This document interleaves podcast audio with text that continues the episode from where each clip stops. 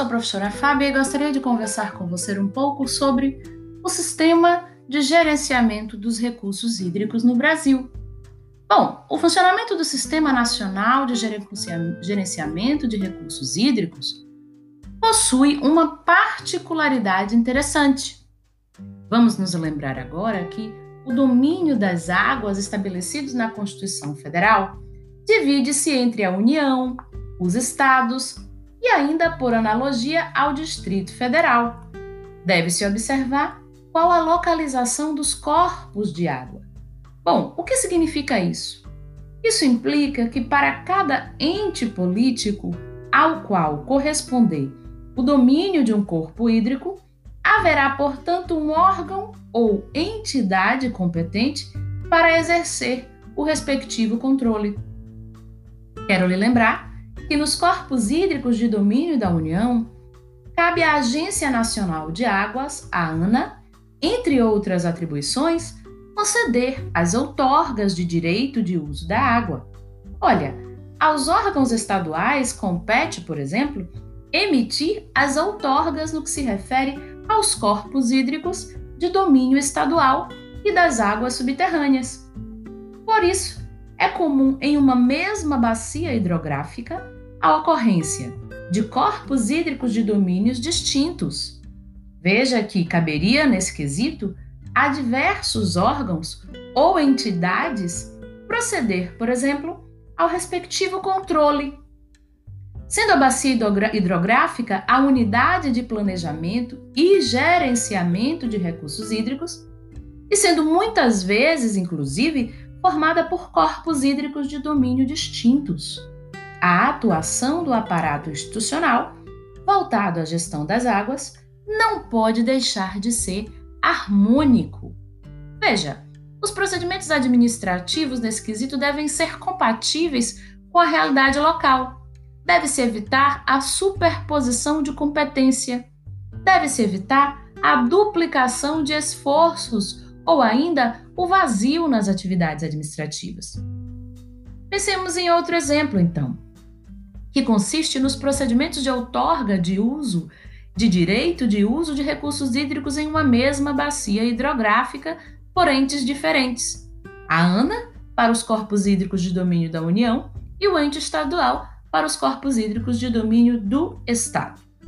Bom, quero falar para você sobre a Política Nacional de Recursos Hídricos, que explicita, por exemplo, no que se refere à articulação, a necessidade de que se estabeleça diretrizes gerais de ação para a implementação das atividades referentes ao planejamento dos recursos hídricos e ainda a identificação dos setores usuários e a observação da necessidade de se criar planejamentos regionais estaduais e nacionais. Então, temos um documento de máxima importância nesse contexto, qual seja a Lei de número 9433 de 97, que estabelece, ainda que a articulação da gestão de recursos hídricos deve ocorrer com a articulação da gestão do uso do solo. Olha, Percebemos nesse contexto que existe ainda uma estrutura do Sistema Nacional de Gerenciamento de Recursos Hídricos. Quero lhe dizer que o Sistema Nacional de Gerenciamento de Recursos Hídricos é integrado por alguns órgãos, dentre eles, órgãos colegiados. Órgãos colegiados seriam, por exemplo, o Conselho Nacional de Recursos Hídricos e conselhos de recursos hídricos dos estados, do Distrito Federal e ainda os comitês de bacia hidrográfica. Quero lhe lembrar nesse contexto que a administração pública também vai participar desse processo, por exemplo, por meio da Agência Nacional de Águas, da qual falamos agora há pouco, e ainda de órgãos dos poderes públicos federal, estaduais, do Distrito Federal e ainda municipais. Órgãos cujas competências se relacionem com a gestão de recursos hídricos. Lembremos ainda das organizações civis de recursos hídricos, como, por exemplo, consórcios e associações intermunicipais de bacias hidrográficas, associações regionais, associações locais, associações setoriais de usuários dos recursos hídricos, organizações não governamentais com o objetivo de defesa de interesses difusos. Lembremos ainda sobre as regrinhas de competência do Sistema Nacional de Recursos Hídricos. Olha, compete ao Sistema Nacional de Recursos Hídricos coordenar a gestão integrada das águas. Isso significa que deve-se promover uma articulação institucional entre órgãos e entidades competentes dos detentores do domínio da água nas bacias hidrográficas, composta, por exemplo, de recursos hídricos com diferentes domínios. Lembre-se que a competência para arbitrar administrativamente os conflitos relacionados com os recursos hídricos ainda não se encontra plenamente regula regulamentada de forma ampla e de forma definitiva.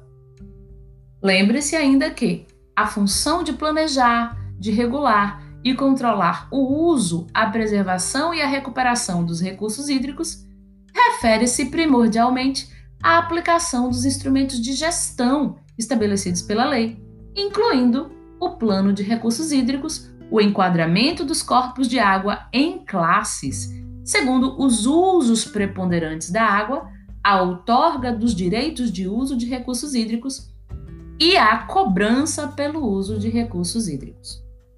Muito obrigado.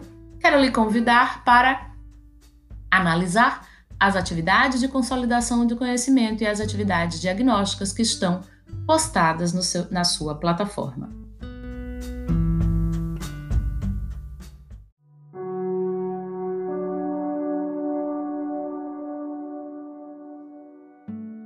Olá, amigo estudante, tudo bem?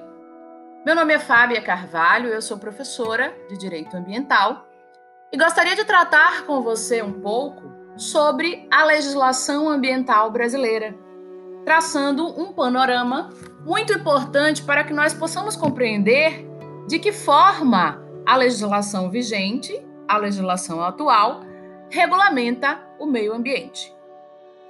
Em 1605 foi editado um regimento denominado Regimento do Pau-Brasil, e esse regimento conferia proteção ao pau-brasil como uma propriedade real.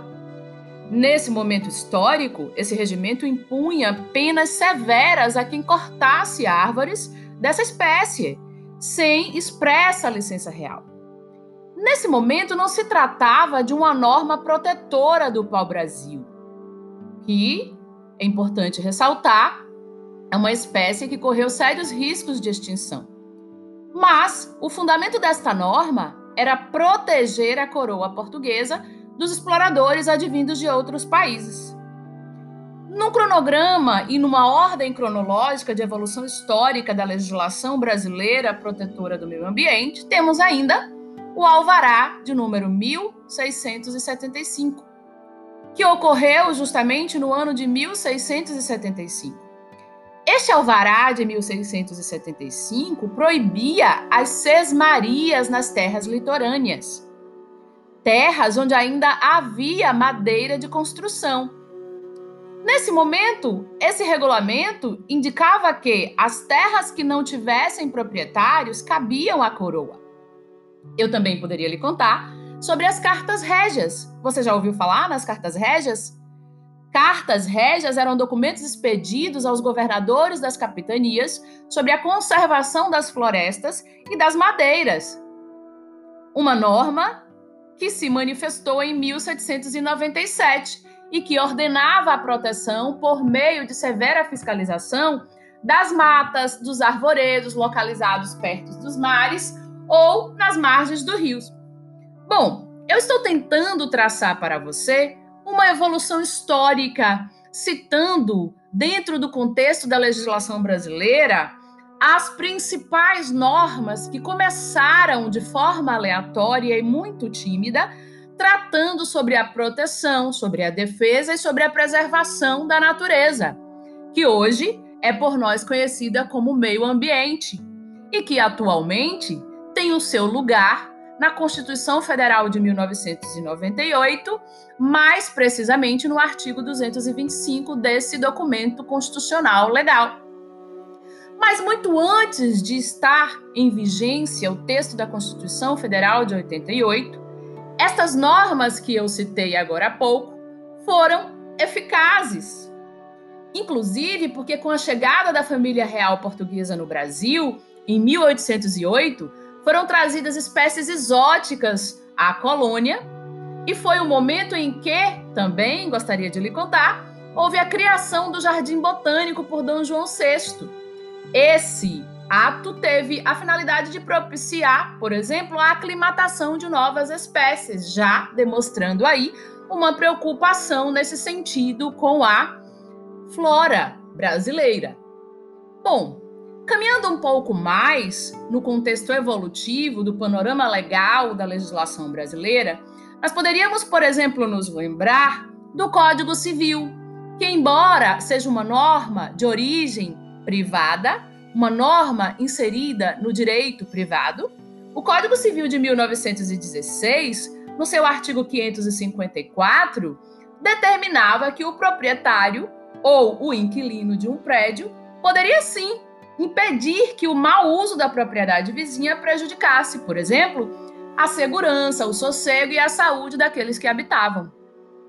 Perceba nesse contexto que, de forma bem incipiente e tímida, havia um interesse do legislador em proteger o meio ambiente, mas com uma ênfase muito grande na proteção do direito de propriedade, dos direitos do proprietário sobre aquele espaço onde se encontrasse a natureza, onde se encontrasse os recursos naturais.